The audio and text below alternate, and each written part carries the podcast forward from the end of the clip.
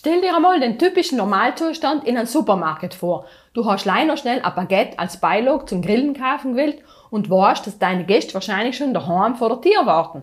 Aber, weil das Geschäft bald zutut, ist leider eine Kasse offen. Und die Kassiererin sitzt leider nicht auf ihrem Platz, weil sie einen fallenden Preis nachprüfen muss.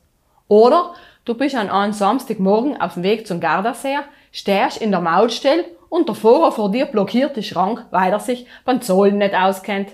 Und schon wieder hast Wort. My Input. Dein Podcast für ein Leben mit Perspektive. Eigentlich war es schon ganz interessant zu wissen, wie viel Lebenszeit wir in Warteschlangen verbringen. Wahrscheinlich ist es nicht einmal so wenig. Geduldig zu sein, ist doch schon oft eine echte Herausforderung. Was wäre, wenn es auf dem Weg zu Gott auch solche Warteschlangen geben hat? Selt hat sicher viele Leute davon anhalten, mit ihm in Kontakt zu treten. Aber, obwohl es nicht so ist und Gott immer und überall unsprechbar ist, dächters machen die meisten Menschen keinen Gebrauch von den Ungebot.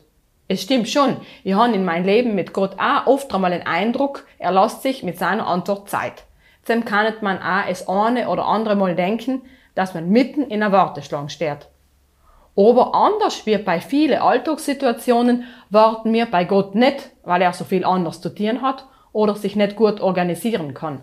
Oft müssen wir warten, weil er einen anderen Zeitplan hat, der oft nicht mit unserer persönlichen Logik übereinstimmt. Gott sieht die Dinge komplett in Raum und Zeit und nicht gleich eingeschränkt, so wie mir.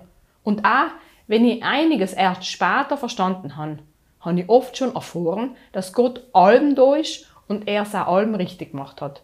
Aber klar, für jemand, der es gewöhnt ist, alles selber in die Hand zu nehmen und sich bei seinen Plänen nicht über die Schulter schauen lässt, für einen Sam ist es sicher schwierig, vielleicht auch im ersten Moment ein anschreckender Gedanke, alle seine Pläne jemand anders zu überlassen.